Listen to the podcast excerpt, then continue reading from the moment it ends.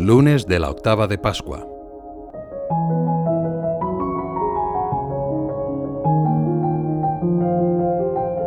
El Señor ha resucitado de entre los muertos, como lo había dicho.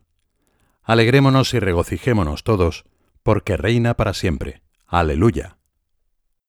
La Iglesia, con la antífona de entrada para la misa de hoy, nos invita a todos a unirnos en coro a esta exclamación de alegría. El domingo de resurrección es un misterio tan grande que la liturgia no solo le dedica un día, sería demasiado poco para tanta alegría, sino toda esta semana formando la octava de Pascua. Estos ocho días son como un largo domingo porque no es posible contener en 24 horas el gozo de saber que Jesús, con sus llagas gloriosas, está vivo y nos dice, ¿quién peleará contra mí? Yo soy el que venció la muerte, encadenó al enemigo, pisoteó el infierno, maniató al fuerte, llevó al hombre hasta lo más alto de los cielos. Yo en efecto que soy Cristo. Las mujeres que seguían al Señor, impulsadas por su amor, habían ido a visitar la tumba de su maestro. Sin embargo, vuelven inmediatamente a casa corriendo para contar a los demás lo que les ha sucedido. La han descubierto vacía y se han encontrado con Jesús, que está vivo. Las mujeres partieron al instante del sepulcro, nos dice el Evangelio, con temor y gran alegría, y corrieron a dar las noticias a los discípulos.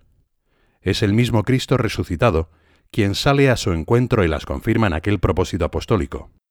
Id y anunciad a mis hermanos que vayan a Galilea, allí me verán. Ellas experimentan una alegría sorprendente, compatible también con cierta confusión, porque no es fácil olvidar las escenas de la pasión. No se cuestionan lo que han visto, no hay dudas de que es Jesús quien se ha cruzado con ellas en el camino.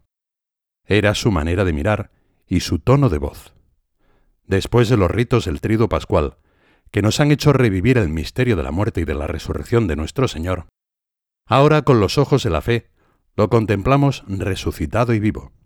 También nosotros estamos llamados a encontrarlo personalmente y a convertirnos en sus anunciadores y testigos.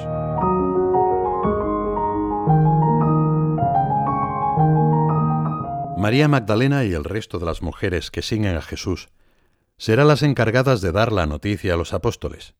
Jesús les confía a ellas el primer anuncio de la resurrección. Ellas serán las primeras testigos de esta verdad. Quizá quiera premiar su delicadeza, su sensibilidad a su mensaje, su fortaleza, que las había impulsado hasta el Calvario. El corazón de estas mujeres arde en un intenso amor a Jesús. Por eso no se separan del sepulcro. María Magdalena buscaba al que no había hallado. Lo buscaba llorando y encendida en el fuego del amor. Por ello, dice San Gregorio, ella fue la única en verlo entonces, porque se había quedado buscándolo, pues lo que da fuerzas a las buenas obras es la perseverancia en ellas. Aquellas mujeres se convierten en apóstoles de apóstoles. Serán ellas quienes impulsen a los discípulos a salir de una vez por todas de su escondite y a buscar también ellos al Señor. La fuerza de su testimonio nace de un amor sincero por el Maestro. El motor de la evangelización en la Iglesia ha sido siempre la caridad. Así sucede en la vida de los santos que, movidos por el fuego de su amor al Señor, lo han anunciado con valentía. Como los ríos se desbordan de su cauce en la primavera, haciendo el campo más fértil, el apostolado es amor de Dios que se desborda dándose a los demás. La vida interior supone crecimiento en la unión con Cristo, por el pan y la palabra. Y el afán de apostolado es la manifestación exacta, adecuada, necesaria de la vida interior. Cuando se paladea el amor de Dios, se siente el peso de las almas.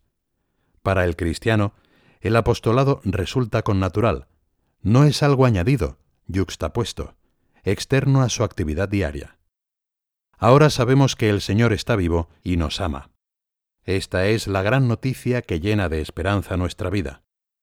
Por eso deseamos que muchos puedan gozar también de ella. Jesús mismo sale a nuestro encuentro para confirmarnos en este anhelo nuestro y a la vez para transformarlo en la misión de sus discípulos a lo largo de todos los tiempos. Id y anunciad. Parece decirnos a cada uno de nosotros, con tu vida, con tu palabra, con tu amistad, también tú puedes comunicar a tus hermanos, los hombres, la gran noticia, de que la vida es más fuerte que la muerte y el amor más fuerte que el odio.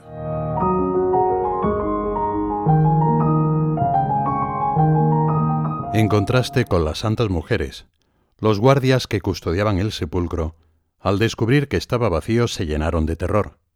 Pensaron que alguien había robado el cuerpo. No supieron interpretar lo que había sucedido. Se asustaron porque se dieron cuenta de que sus vidas corrían peligro. Entraron en la ciudad y dieron parte a las autoridades judías.